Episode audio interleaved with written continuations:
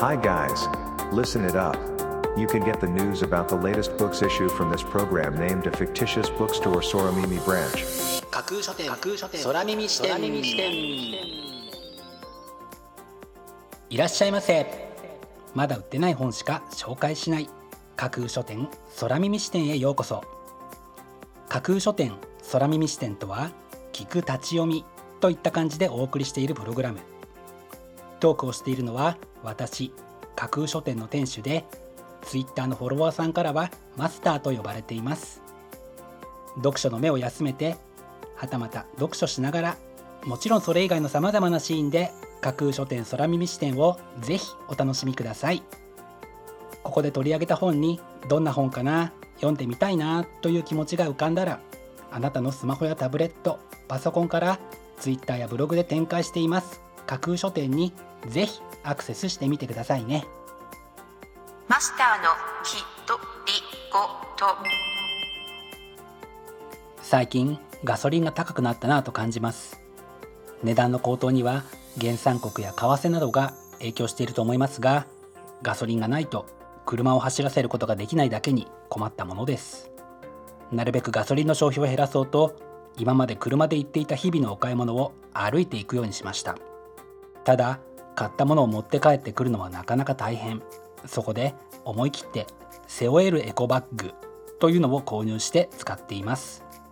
背に腹は変えられないと言いますが腹のためなら背中も使うといったところなのかもしれませんね。それでは架空書店空耳視点がまず最初にお送りするコーナーはこちら。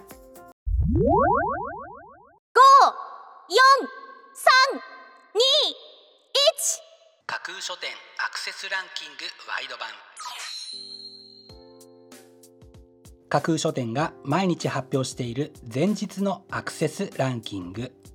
架空書店のツイッターやブログでの発表は1位から3位までだけですがここ空耳視点ではランキング発表の範囲を1位から5位までとワイドに拡大してお届けします。それでは早速参りましょう。Ranking number 5うつ適応障害双極性障害。心の名医7人が教える最高の治し方大全。精神科の専門医に本音で解説してもらい病気についての知識や正しい対処法を一問一答形式で身につけてもらう Q&A シリーズの最新刊というのが本書の紹介文です。自らの症状に悩む方にまずはこちらを手に取って最適な対処を見つけるために役立ちそうな一冊です。Ranking number 4精神科医が教える病気を治す感情コントロール術。病気が治る人治らない人はどこが違うのか。樺沢紫音。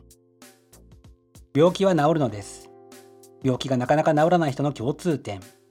今日からできる治るための心の持ち方思考習慣を紹介しますというのが本書の紹介文です。5位にランクインしたブックタイトルと合わせて考えると精神的肉体的な不調を感じている方が多いことがなんとなく伺えますね。Ranking number 3心と体が楽になる読書セラピー寺田真理子。娯楽や自己投資ではなく自分の体や心のために本を読んでみませんか？というのが本書の紹介文です読書セラピーという言葉を初めて聞いた方も多いかと思うのですがイギリスでは政府公認だったりイスラエルでは読書セラピストが国家資格になっているという点でも興味を惹かれますね。Ranking number 2休眠口座。ハッカー銀行財務省が絡んだミステリー仕立ての一冊。自分が持っているかもしれない半ば忘れかけの休眠口座の存在がちょっと心配になってくる一冊ですね。Ranking number 1世界のこんにちは。世界の国地域で使われている主要な言語115で「こんにちは」はどういうのか。それぞれの文字でどう書くのか。どう読むのか。左右どちらから読むのか。使われている国はどこかなどを言語ごとに紹介します。というのが本書の紹介文です。より広い世界のことをお子様と一緒に知りたい。という方はもちろん新型コロナウイルスの騒動が収まって海外渡航が自由にできるようになった時に備えて読みたい。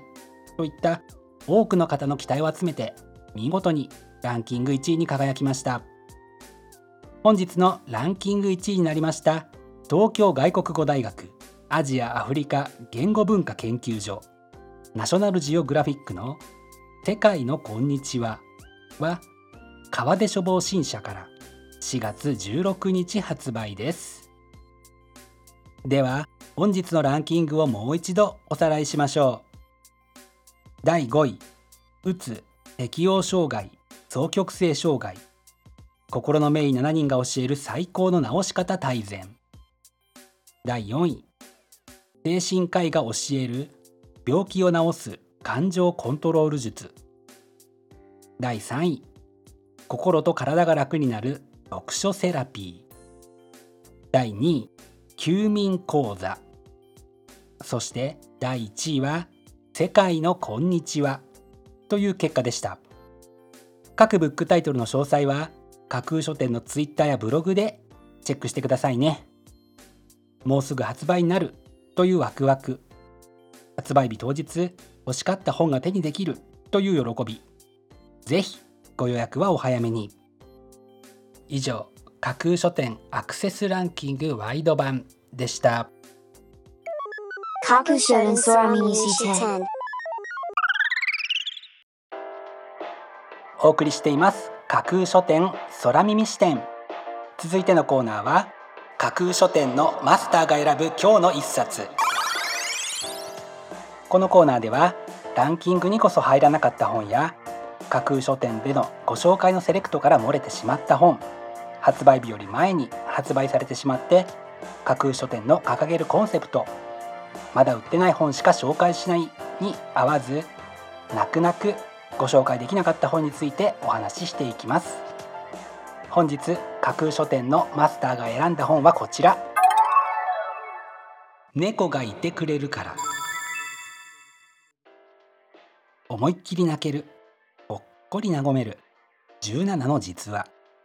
出会ってからお別れの時まで。猫とのかけがえのない日々のエピソード。というのが本書の紹介文です。お家で猫を飼っているという方。自分では飼えないけれど街を徘徊する猫をめでているという方。さまざまな猫との関わり方があるかと思いますがやっぱり猫って可愛いし好きだなという思いを改めてこのブックタイトルでかみしめてみたいという思いから本日の一冊に選んでみました。本日のマスターが選ぶ一冊でご紹介しました「猫がいてくれるから」は主婦の友社から。本日4月14日発売です。ぜひご一読ください。以上架空書店のマスターが選ぶ今日の一冊でした。架空書店空耳視点。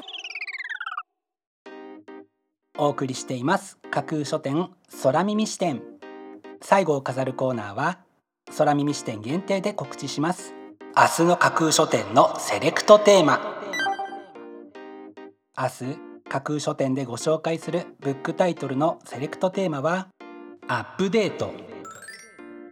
世の中に情報があふれ自分が思っていたこと考えていたことが思ってもみなかった文脈や解釈で捉えられているのを見かけることが多くなった気がします。自分の思考を時代に即してアップデートしていくことを心がけているという方もきっと多いことでしょう。明日はアップデートをコンセプトに過去を知り未来を見通した上であなたの思考を現在に即した最適なものにアップデートするのに役立つそんなブックタイトルたちをセレクトしてご紹介する予定です。魅力的なブックタイトル素敵な書影は架空書店のツイッターやブログでご紹介しますのでぜひそちらでチェックしてみてくださいね。明日も皆様の架空書店のご来店を心からお待ちしています。